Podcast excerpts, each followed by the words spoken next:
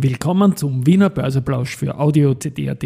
Heute ist Mittwoch, der 22. März 2023 und mein Name ist Christian Drastil. An meiner Haut lasse ich nur Wasser und CD. Heute ist Weltwassertag und es darf aus privatem Anlass mit meinem Kumpel Andreas Posawatz mit Wasser angeprostet werden. Dies im Rahmen vom Wiener Börseplausch mit dem Motto Market and Me. Hey, here's Margaret and me, podcasting for Equity.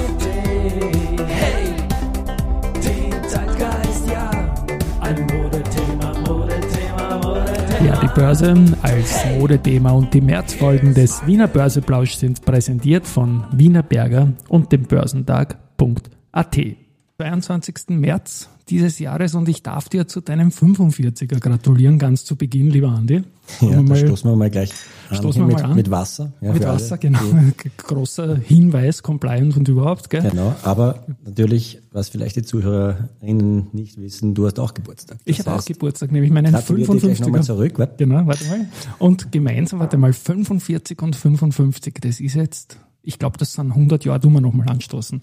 Wir beide sind kumuliert 100 und das ist einfach leiwand. Dreimal mit Wasser angestoßen, besser kann Erfolge einfach nicht beginnen. Und das Ganze auch noch am Weltwassertag ist vor ein paar Tagen am Wochenende mal passiert, als ich mit Andi Posawatz, sorry, Posi ist die Kurzform, irgendwie einen Plauderlauf gemacht haben. Und der war leiwand, der Plauderlauf, so wie alle Plauderläufe. Aber mit Andi ist immer ein ganz spezielles Volksfest. Ja, und wir sind heute genau gemeinsam 100 Jahre alt, er 45, ich 55 und das am Weltwassertag.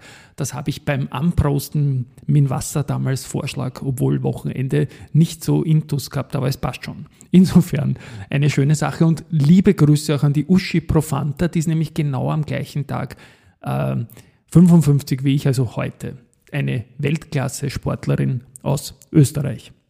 So, schauen wir mal am Markt am Weltwassertag, nachdem es gestern so stark äh, nach oben gegangen ist, äh, ist es der beste Tag ja gestern gewesen im Jahr bis jetzt. Und wir sind auch hier to date wieder 3% im Plus. Ist es so, dass es heute zwar nicht wie ein Wasserfall nach unten geht, aber es geht auch nicht den Bach runter, aber es geht leicht runter. 0,07 Prozent, das ist fast gar nichts. In der Früh hat es schlimmer ausgeschaut. Äh, jetzt um 11.41 Uhr, wie gesagt, minus 0,07 Prozent im ATX, 3226 Punkte. Auf der Gewinnerseite die Raiffeisenbank International mit plus 1,25 Prozent. Dann die erste Gruppe 1,03 Prozent. Do Co. 0,79 Prozent. Verliererseite die CA Immo, da komme ich dann noch dazu, die Immo-Finanz, äh, beide 3% minus und die österreichische Post mit minus 1,3%. Auf der Umsatzseite ähm, erste Gruppe wieder vorn mit 15 Millionen, die OMV mit 11 Millionen und die Föstalpine mit 8 Millionen. Das ist also fast schon wieder ein normaler Tag nach den extremen Umsatzspitzen, die man auch gesehen hat, rund um die Verwerfungen der vergangenen Tage. Keine harte Pause, Geschichte wird gemacht, CD. Also nachdem der Andi und ich 100 sind, ist das jetzt nicht wirklich Börsegeschichte. Aber Börsegeschichte sind die 100-Jährigen, die die österreichische Bundesfinanzierungsagentur für die Republik Österreich emittiert hat. Die sind legendär, auch weltweit immer wieder zitiert. Und da darf ich verweisen auf meinen heutigen Podcast-Gast in der Börse People Serie, auf den lieben Martin Stenitzer von der österreichischen Bundesfinanzierungsagentur. Er ist dort Investor Relations hat Investor Relations auch für die Telekom, für Wienerberger vorher gemacht. Und in dem Gespräch habe ich ganz, ganz viel fragen dürfen, wie ich das so gern tue auch. Und die 100-Jährige war da immer wieder ein Thema. So, zu den Nachrichten heute. Da haben wir mal auf jeden Fall gefunden, Andritz, aber kein Auftrag heute, sondern eine M&E-Geschichte. Die erwerben Imagine That. Und das ist ein in Kalifornien ansässiges Unternehmen für Simulationssoftware. Und damit steht jetzt eine integrierte Plattform für simulationsbasierte Engineering-Anwendungen zur Verfügung, sagt der Heinz Autischer. Und der ist der Chief Automation Officer bei der Andritz. Also gefällt mir sehr, sehr gut. Eine Veränderung gibt es bei der CA immer und zwar die Vorstandsvorsitzende Silvia Schmitten-Walgenbach und immer werden künftig getrennte Wege gehen. Mit 31. März 2023 wird ihre Tätigkeit beim Unternehmen vorbei sein. Ich sage mal, ich habe sie nie persönlich kennengelernt, aber es tut mir leid, denn bei den Kollegen äh, aus Deutschland, mit denen sie immer wieder telefoniert hat, waren das eine waren das sehr gute und spannende Gespräche, die die Frau Schmitten-Walgenbach da immer für die CAIMO gemacht hat. Ich habe sie nur als Hörer genießen dürfen. Letztendlich danke, sage ich da mal. Und in der CAIMO werden jetzt die anderen Vorstände, nämlich der Keegan Wishes und der Andreas Schielhofer, die Funktionen übernehmen. Neue Vorstandszusammensetzung gibt es auch bei Pira Mobility. Da legt der CFO Friedrich Reutner ein Urgestein, Wegbegleiter von Stefan Pira, sein Vorstandsmandat mit Wirkung der 26. ordentlichen HV zurück. Und seine Nachfolge als CFO wird der Viktor Siegel antreten.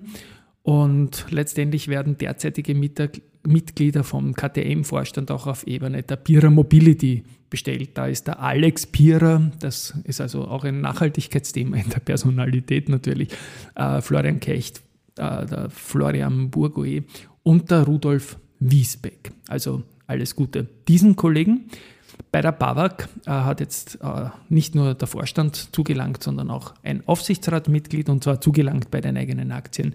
Die Beatrix Pröll hat Aktien zu 45,70 an der Börse Hamburg erworben und das fällt mir ein bisschen auf, dass viele BAWAG äh, Director Dealings über die Börse Hamburg gegangen sind.